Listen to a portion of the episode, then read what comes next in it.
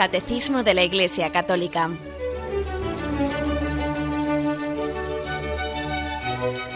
Un programa dirigido por Monseñor José Ignacio Munilla, Obispo de San Sebastián.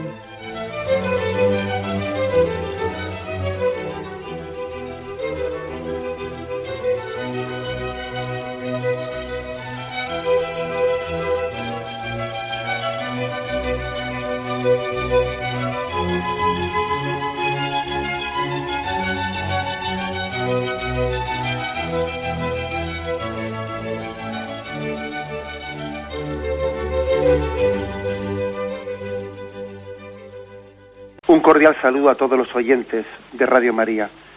Un día más, con la gracia del Señor, proseguimos el comentario del Catecismo de nuestra Madre la Iglesia. Y estamos, continuamos con los puntos referidos al sacramento del matrimonio y en concreto estamos en una parte que tiene como título Los bienes y las exigencias del amor conyugal.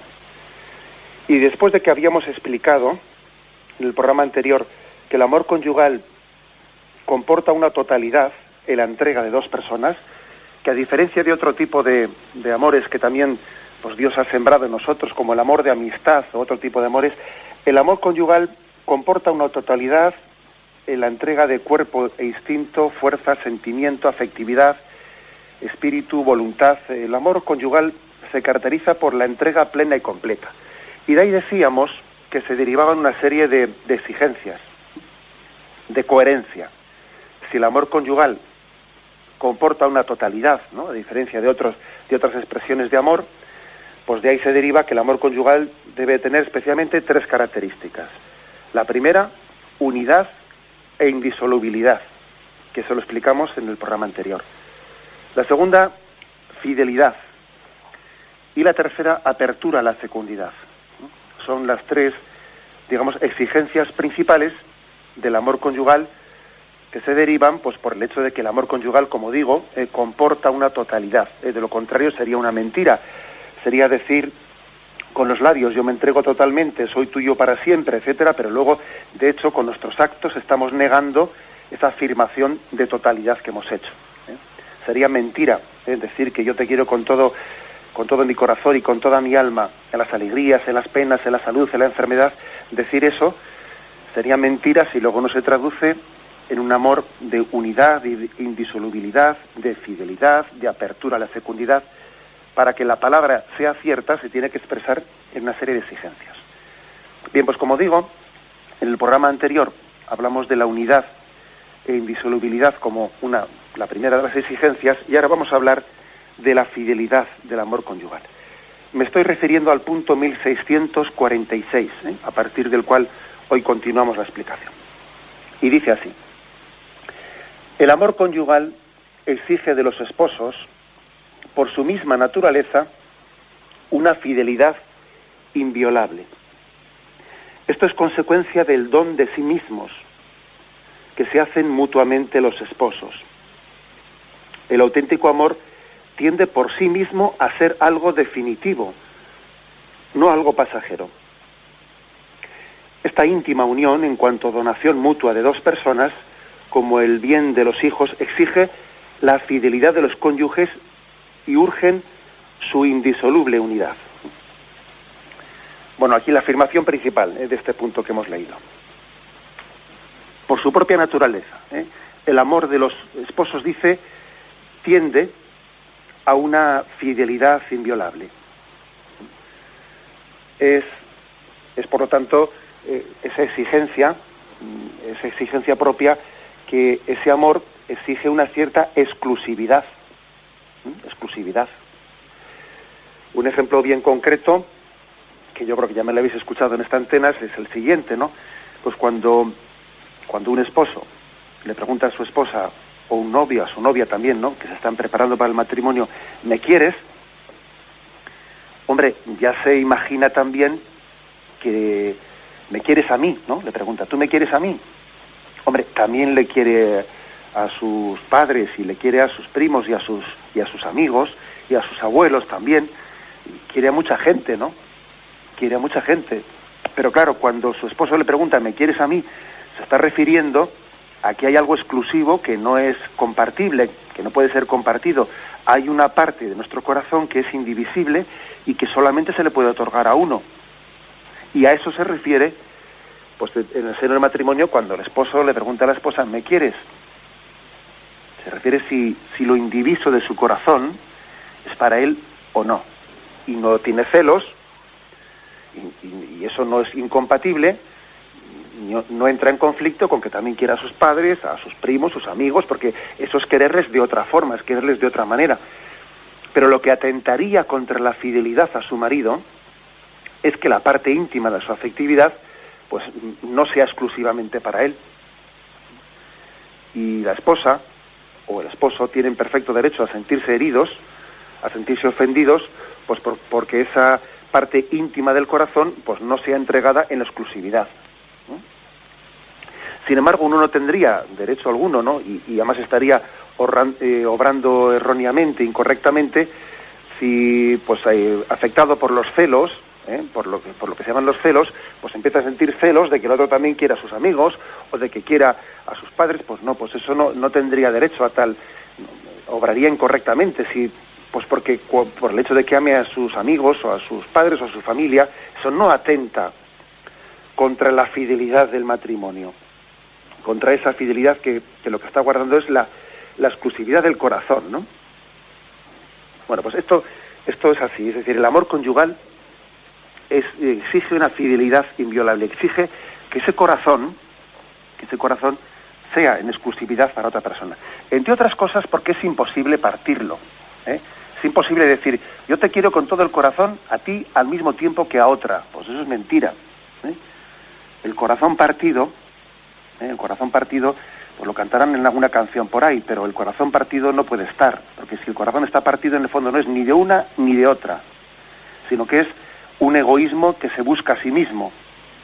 ¿Mm? Eso es bastante claro. Cuando, cuando alguien pretende justificarse en que está enamorado de dos personas, de dos personas y piensa que tiene un conflicto, se está engañando, se está engañando. Ni una ni otra serán vocación de Dios, sino que él tiene en el fondo un problema muy serio de egoísmo, de búsqueda de sí mismo o de utilización de otras personas como una especie de objeto para que uno se sienta planificado, ¿no? Y no se está, no se está entregando, no se está donando, sino está viendo a ver cómo me siento más a gusto con una persona, con dos o con tres, ¿no? Bueno, pues esto es lo que se está aquí diciendo. El amor conyugal por su propia naturaleza, requiere, supone, exige una fidelidad inviolable. Además, también aquí cuando dice que tiene que ser algo definitivo, no, no puede ser algo pasajero por su propia dinámica, pues también aquí yo creo que esto requiere una reflexión. Recuerdo que, recuerdo que el Papa, eh, de feliz memoria, Juan Pablo II, en una visita pastoral que hizo a Argentina, él allí, en una humilía que dirigió eh, a, las familias, dijo algo que ha hecho reflexionar mucho eh, a muchas personas, ¿no? Él decía, él decía en aquel discurso, como el que pone un límite en el tiempo a su amor, en el fondo también está poniendo un límite a la intensidad en el amor. ¿Eh? Me explico. Si alguien dijese a otra persona, yo, cariño, te quiero con todo el corazón y con todo el alma. Bien, pero no sé hasta cuándo. ¿eh? Si le dijese una frase así, ¿no? En el fondo es que es mentira que le quiera con todo el corazón y con todo el alma. ¿eh? Eso de que yo te quiero con todo el corazón, pero no sé hasta cuándo, en el fondo, si tú pones un límite en el tiempo a tu entrega, es que estás poniendo un límite a la intensidad en este momento. Es imposible amar con totalidad, con, totalidad de intensidad, si tú estás poniendo un límite en el tiempo. Porque la intensidad y el tiempo están unidas en nosotros. ¿Mm? Están unidas. El que pone un límite en el tiempo está poniendo un límite a la intensidad. No es verdad, es mentira. Eso de que te quiero con todo el corazón y con todo el alma, es mentira. Quiero hacer una experiencia, quiero no sé qué. De momento, pero pero no es verdad que yo me estoy entregando porque es que el amor es entrega, no, no, no es mero sentimiento. ¿eh? Es una decisión madura de plena entrega. Y entonces, si yo tengo una determinada determinación de entregarme totalmente a una persona, de, amarla con todo el corazón, no tengo puesto un límite en el tiempo. ¿eh? Tengo una vocación de, de perennidad, de continuidad. eso creo que es importante y eso pertenece a la psicología, a la psicología, incluso a la antropología del amor, ¿eh? del amor humano, que no se puede partir o fraccionar entre el tiempo, la intensidad, pues no, ¿eh? todo está conjuntamente integrado. Bueno, pues esta es una, eh, una, una, percepción importante, ¿no? También creo que hay un argumento, un argumento más, ¿no? Que es el siguiente. Vamos a ver, eh, estamos hablando de la entrega del corazón, de que el corazón es indiviso y uno podría cometer una infidelidad eh, aunque no la cometiese carnalmente. ¿eh? Uno podría cometer una infidelidad, pues aunque, porque aunque no cometiese un pecado carnal de tener una relación con otra mujer, en el fondo su corazón está enamorado de otra persona que no es su marido, que no es su esposa. Entonces quiere decir que la infidelidad no tenemos que mm, meramente entenderla como un pecado que haga referencia a, pues a la, a la relación carnal, ¿no? A la relación corporal. Es verdad que, por supuesto, que eso también lo agrava, ¿eh? pero puede ocurrir que la infidelidad tenga lugar en un marco, en el marco de, de, la entrega del corazón, de la entrega de los afectos, ¿no? Aunque de facto no, haya existido pues un pecado de una relación, una relación directa o estrecha con esa persona, pero mi corazón, que yo me comprometía que fuese eh, pues de mi esposo, de mi esposa, en esa alianza matrimonial, pues no lo tengo, o sea, es lo indiviso del corazón no lo tengo puesto en mi marido, sino que lo tengo puesto en otra persona. Aunque de hecho no haya tenido con ella relación, o incluso igual hasta que casi casi no, ni mantengo amistad con esa persona. Quiero decir para que nos demos cuenta de que por fidelidad eh, por infidelidad eh, no entendemos exclusivamente pues una pues un pecado mm, sexual ojo eh, que por infidelidad matrimonial también se puede entender pues eh, pues el que alguien ha permitido que sus afectos su cariño su ilusión etcétera pues esté poniendo en otra persona distinta a su marido o su, o su esposa eso también es infidelidad sería un concepto demasiado demasiado limitado, demasiado corto, entender por fidelidad, infidelidad, pues únicamente lo que hace referencia a un pecado pues, sexual contra la integridad eh, matrimonial. de esto vamos a hablar porque creo que es creo que es importante, además también creo que hay que complementar este aspecto que estoy diciendo. Pero antes de continuar vamos a tener pues un breve momento de descanso.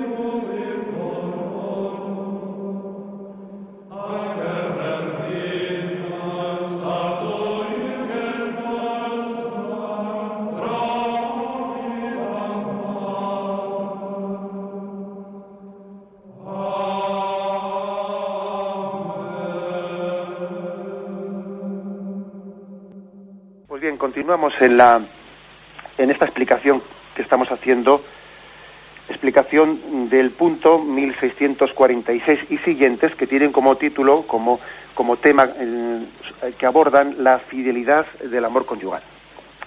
Estaba diciendo yo que el concepto de fidelidad, ¿eh? no o el concepto de infidelidad matrimonial no tenemos que pensar que se refiere exclusivamente pues a una relación sexual no con otro con otra persona. Es que también puede ocurrir una infidelidad sin que exista expresamente pues esa relación eh, pues carnal. Uno puede ocurrir una infidelidad eh, que suponga que conlleve pues que uno ha puesto su ilusión su afecto eh, lo indiviso de su corazón lo, ha ido, lo haya ido poco a poco, lo haya ido poniendo en otra persona distinta a aquella con la que hizo alianza matrimonial. Bien, pero y otro, y lo contrario. Es decir, porque también hoy en día la cultura actual es muy proclive a afirmar que, bueno, pues que yo puedo ser fiel a mi mujer o a mi, o a mi marido sin que ello, sin que ello obste, pues para que alguien también en un momento determinado pues haya podido tener pues una relación pues con otra con otra mujer en el contexto de eh, en el contexto pues bueno pues pues bueno pecaminoso si, piensa que es pecaminoso ya iríamos bien pero bueno que nuestra cultura llega a decir que, bueno pues yo sí yo, yo claro que tengo una mujer y yo por supuesto que le quiero muchísimo y, yo quiero ser fiel a ella no sin ningún problema pero eso no quita eh, contra eso no va el que alguien tenga una escaramuza no como se dice popularmente en una escaramuza en, un contexto distinto con otra persona, ¿no?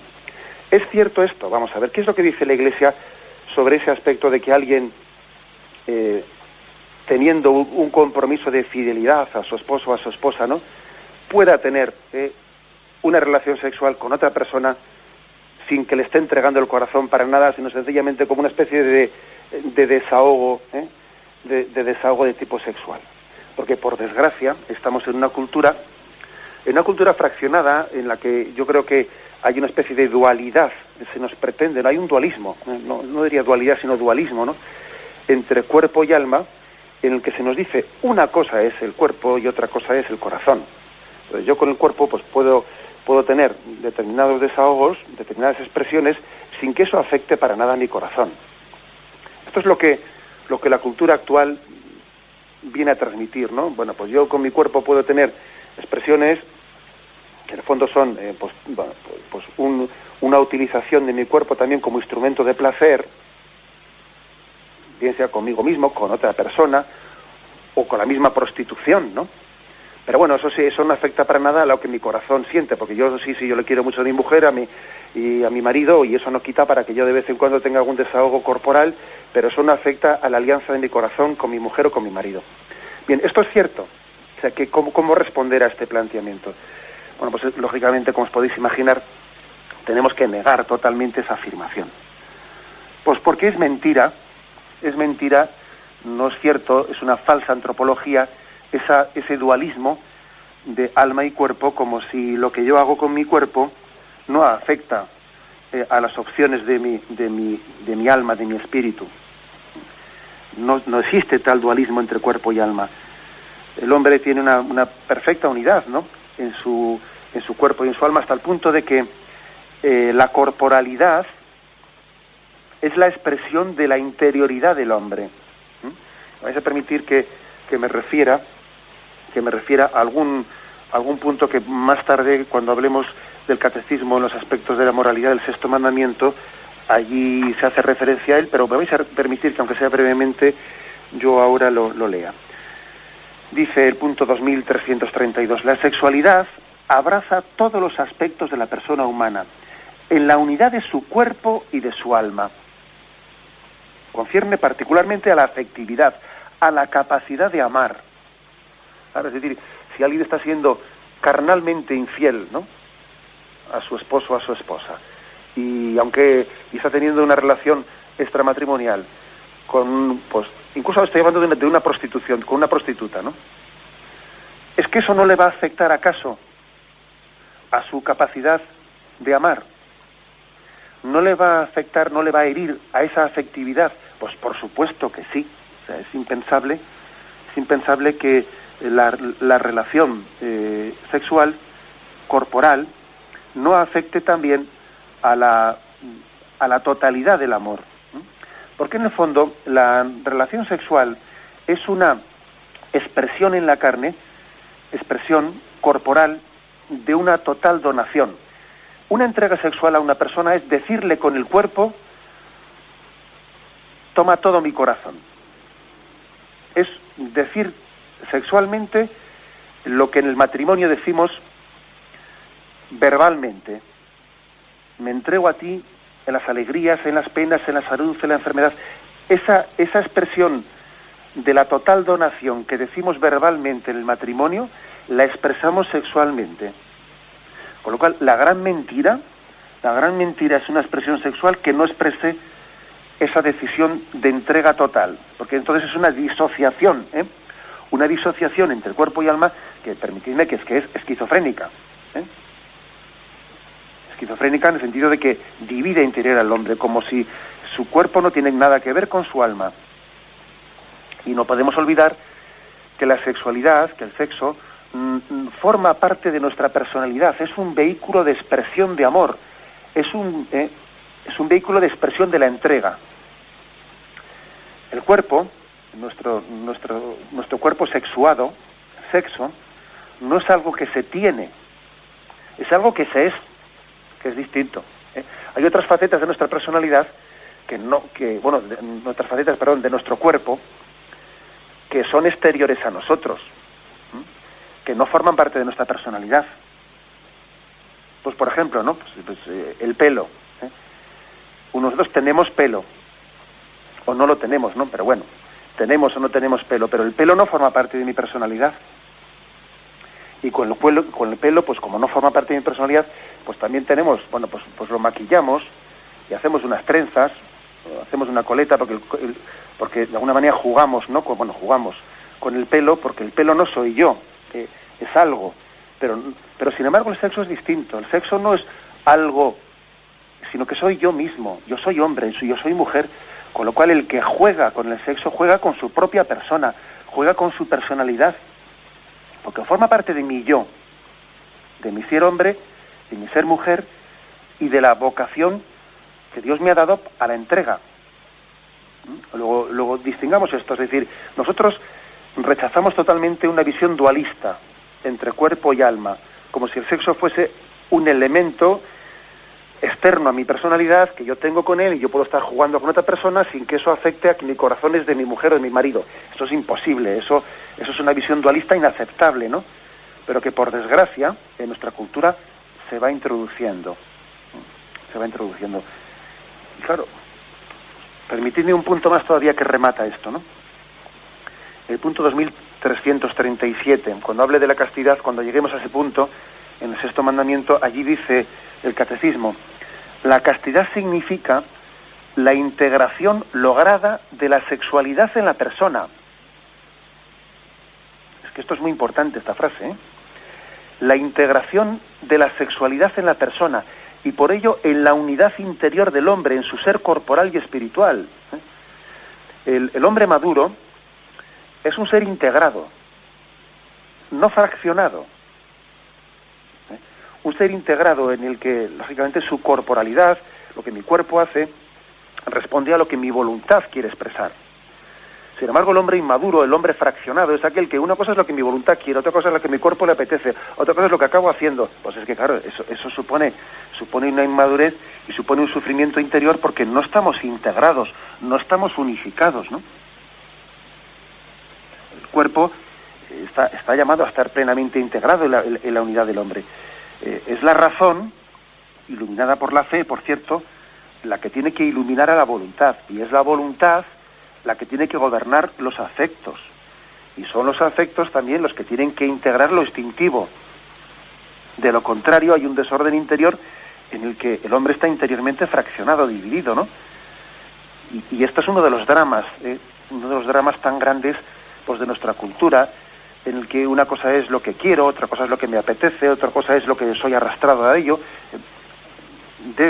El hombre, por vocación, tiene una unidad, ¿no? Una unidad sustancial, eh, cuerpo y alma, de la cual se debe de, derivar también, pues que la sexualidad eh, es entendida como una expresión de esa vocación que Dios nos ha dado a donar nuestra vida, a entregar nuestra vida. En resumen, que un pecado de infidelidad eh, puede ser perfectamente, de hecho lo es, de hecho lo es, pues el que aunque alguien no tenga una relación eh, pues carnal con otra persona, una relación sexual, sin embargo, su corazón, sus afectos estén en otra persona que no sea su marido o su mujer. Eso es infidelidad. Pero ojo, también es infidelidad ¿eh? el que alguien, aunque diga que su corazón es únicamente de su mujer y su marido, sin embargo, después corporalmente, sexualmente, pues tenga relaciones con otras personas, porque es que no nos engañemos, es imposible, eh, es imposible que eso no comporte y no afecte también a lo nuclear y no esté hiriendo su capacidad de, afecto y de amor. Bueno, pues esta es un poco una matización, digamos, de, de ese concepto. Y dando un, eh, dando un paso más al punto 1647. Dice, su motivo más grande se refiere al de la fidelidad. ¿eh? Su motivo más profundo consiste en la fidelidad de Dios a su alianza, de Cristo a su iglesia. Por el sacramento del matrimonio los esposos son capacitados para representar y testimoniar esta fidelidad. Por el sacramento, la indisolubilidad del matrimonio adquiere un sentido nuevo y más profundo. Bueno, de esto ya hemos hablado en, programas eh, precedentes. Ahora, digamos, damos un salto un poco a la afirmación teológica, ¿no? Hasta ahora los argumentos que he dado yo aquí eran más, más bien antropológicos y morales, ¿no? Ahora, aquí se nos eleva un poco el argumento, se eleva eh, un poco la fundamentación de la fidelidad al argumento teológico.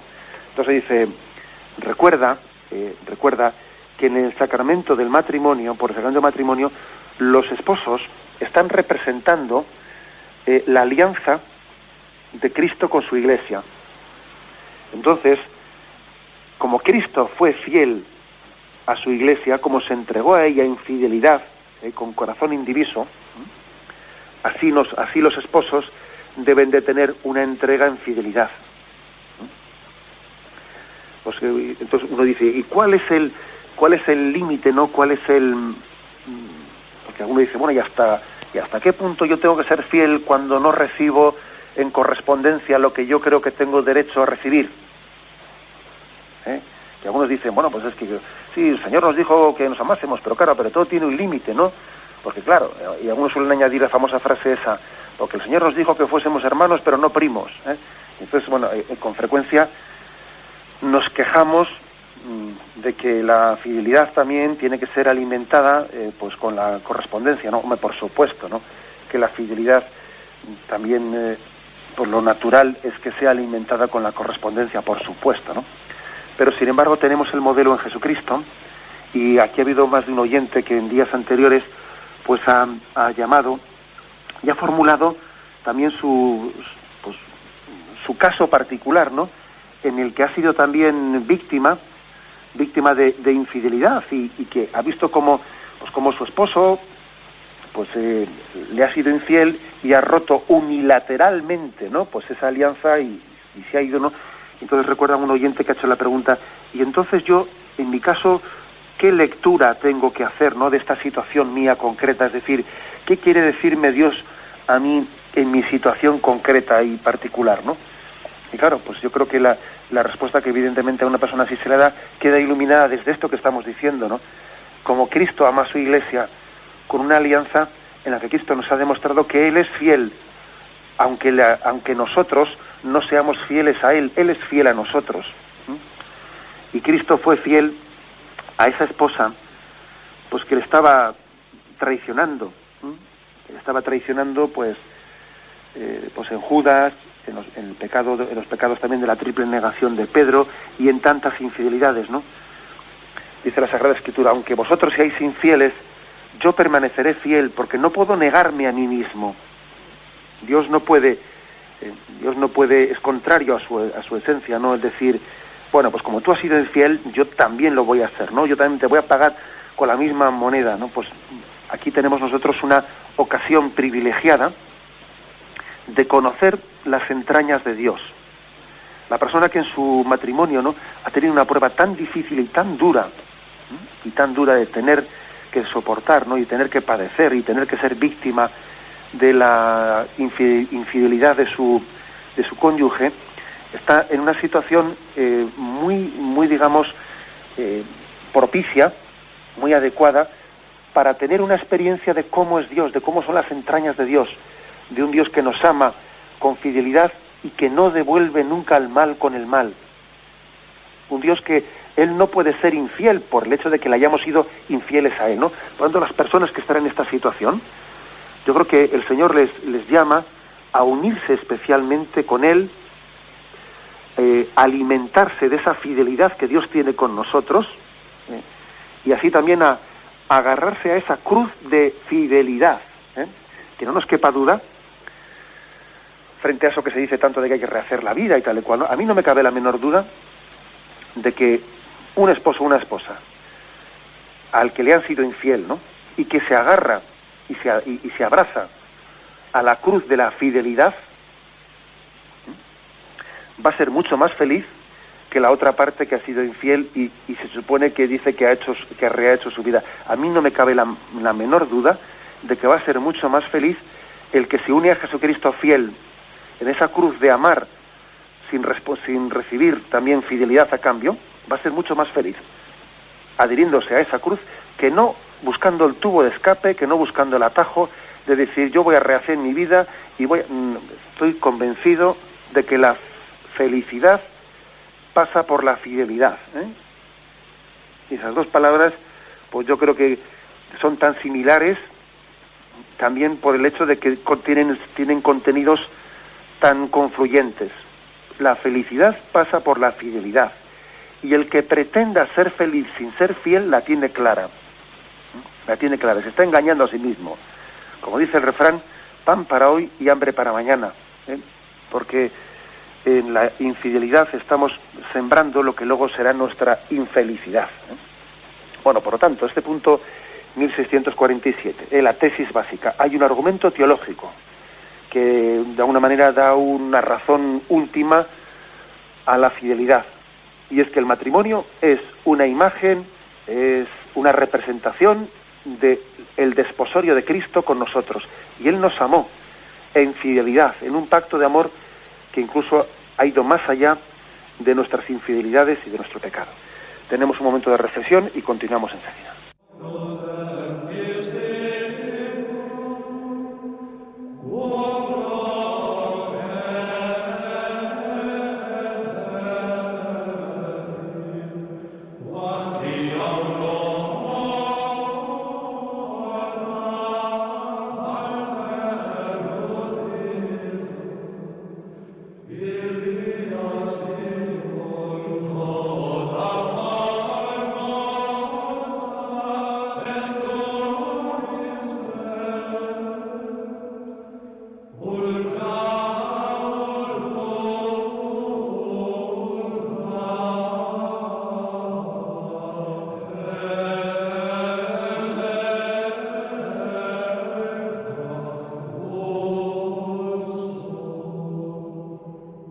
Continuamos en este programa del Catecismo de la Iglesia Católica.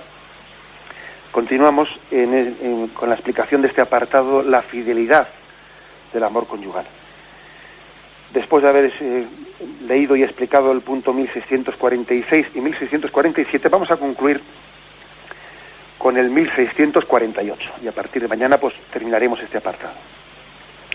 Dice este punto, 1648. Puede parecer difícil incluso imposible, atarse para toda la vida a un ser humano. Por ello, es tanto más importante anunciar la buena nueva de que Dios nos ama con un amor definitivo e irrevocable, de que los esposos participan de este amor que les conforta y mantiene, y de que por su fidelidad se convierten en testigos del amor fiel de Dios. Los esposos que con la gracia de Dios dan ese testimonio con frecuencia en condiciones muy difíciles, merecen la gratitud y el apoyo de la comunidad eclesial. Bueno, es una afirmación interesante la que hace aquí el catecismo, ¿no? Porque es una afirmación que hace desde nuestra cultura actual. Esto de que puede parecer, a nuestra cultura le puede parecer muy difícil atarse a una persona para siempre es que para siempre, para siempre, eh, pues parece como que dice, uff, no está en mi mano tal cosa, ¿no? Para siempre. Hay un refrán por ahí que dice, ¿no? no, digas nunca de este agua no beberé y ese tipo de expresiones que parece que hacen referencia a que bueno yo eh, yo no soy capaz de, de, responder de mí mismo el día de mañana etcétera no son expresiones que parten de una especie de inseguridad eh, inseguridad interior sobre vamos sobre lo que pueda ser eh, mi perseverancia en el día en el día de mañana bueno en primer lugar en primer lugar yo diría lo siguiente que esta especie de, dificultad tiene una doble fuente.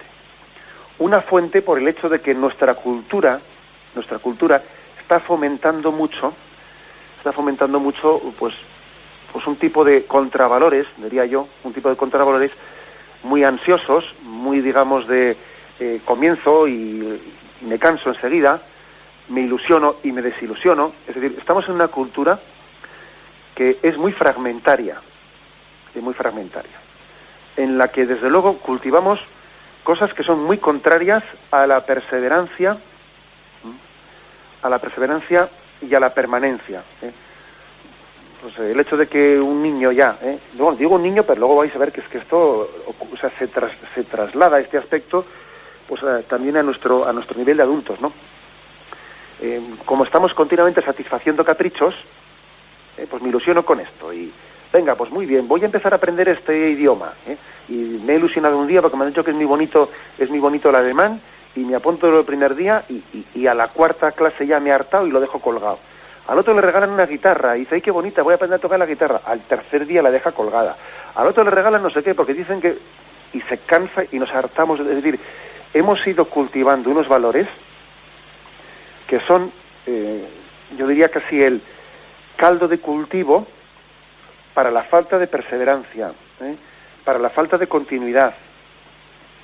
Y esto también es algo que afecta mucho ¿eh? al, pues al, a la fe, a la confianza en la entrega de nuestra vida, en, en, constancia, en perseverancia, ¿no? a la indisolubilidad del matrimonio, a la fidelidad de hoy sí, mañana también. Por desgracia, estamos en una, en una cultura pues que está como de una manera muy instintiva, muy instintiva respondiendo a ciertos impulsos instintivos, respondo a ello y lo instintivo, pues por definición es muy es muy em, muy fragmentario. ¿eh? Lo instintivo es muy puntual. Sin embargo, hay poco cultivo de la voluntad. Claro, así como lo instintivo es muy puntual, eh, responde un poco a, esa dinámica de de impulso-respuesta. Sin embargo, la voluntad, que es la que debiéramos de cultivar más y la que esta, eh, la que esta cultura está dejando en el olvido, la voluntad no, no responde a esa dinámica de, mm, de estímulo-respuesta, no.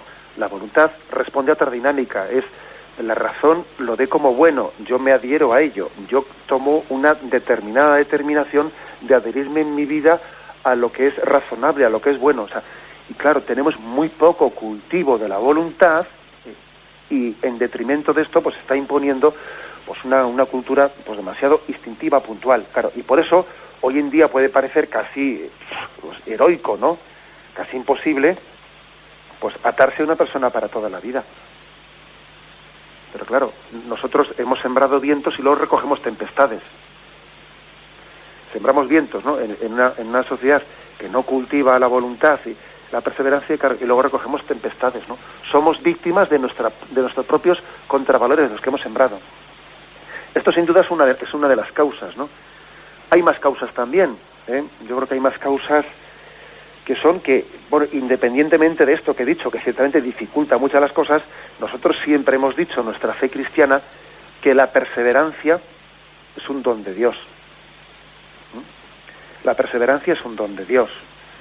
Pues porque aunque el hombre, incluso aunque haya cultivado bien su voluntad, ¿no? Pues una vida es, es corta, desde luego, ¿eh? la vida es, corta. Pero bueno, aunque la vida es corta, se lo digan aquellos ¿no? que, cumplen las bodas de oro y tienen la sensación de que se casaron anteayer y todos se dan cuenta que la vida es un plis plas, ¿no? Pero por muy corta que sea la vida, es lo suficientemente larga como para que en ella haya tentaciones ¿no? y haya crisis. Y entonces nosotros muchas veces hemos dicho en nuestra fe cristiana que tenemos que pedir el don de la perseverancia, que el don de la perseverancia es importante, Y además, Santo Tomás de Aquino decía en su Suma Teológica que el hombre, por sus solas fuerzas, pues puede ser eh, fiel o perseverante a algunos de los valores que él conoce durante un determinado tiempo, pero que por sus solas fuerzas el hombre no podrá ser fiel a todos los aspectos eh, que su conciencia conoce como buenos, no a algunos, sino a todos, durante toda su vida. Eso de todos los aspectos durante toda la vida, eso ya eh, pues entra en una dinámica en la que necesitamos ser asistidos por la gracia de Dios. El don de la perseverancia es un don que tenemos que suplicar, que tenemos que, bueno, también es decir que aparte de suplicar, tiene que ser objeto de educación y también tiene que ser objeto de oración. Tiene que ser mm, preparado en coherencia, pues con una voluntad que es bien educada y al mismo tiempo tiene que ser rogado humildemente a Dios, porque Dios es perseverante. Dios es el mismo ayer, hoy y siempre. ¿eh? Dios no es una veleta, como nos pasa a nosotros, ¿no? Dios es, es idéntico ¿eh? a sí mismo en su en su unidad, ¿no? Y eso es pues algo que tenemos que pedirle a él, ¿no? Es el misterio de la simplicidad y de la unidad de Dios.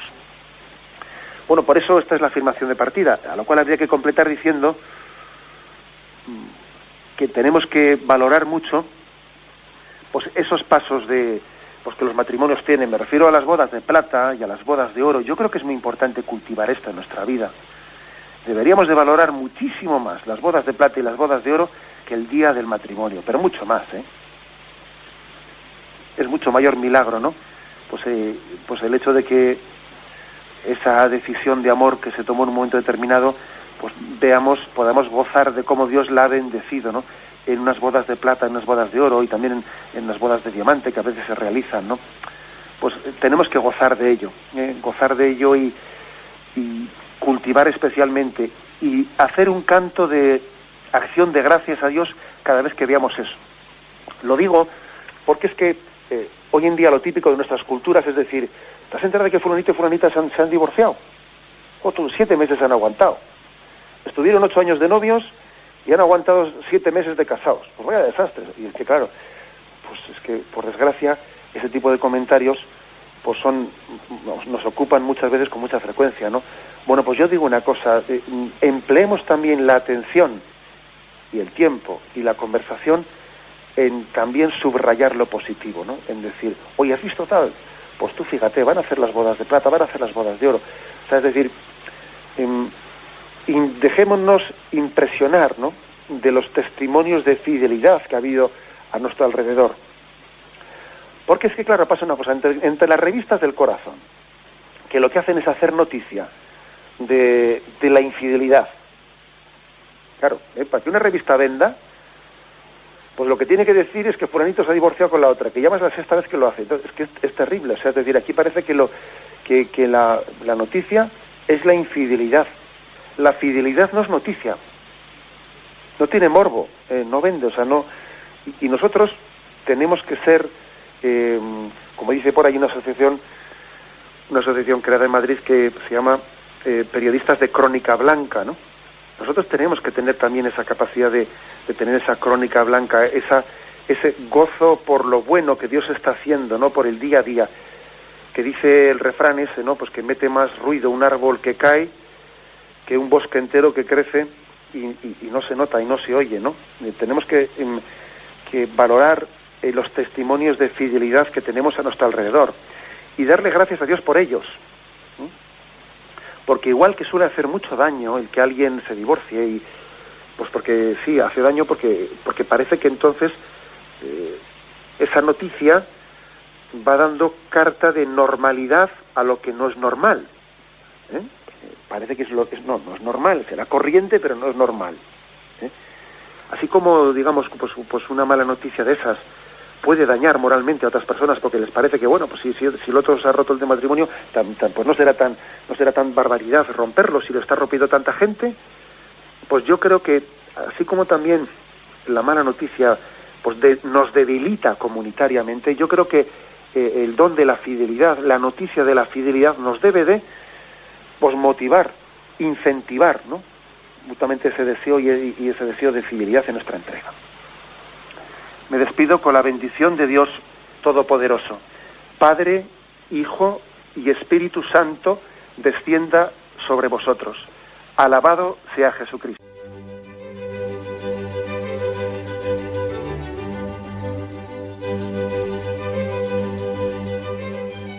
Finaliza el Catecismo de la Iglesia Católica, un programa dirigido por Monseñor José Ignacio Munilla, obispo de San Sebastián.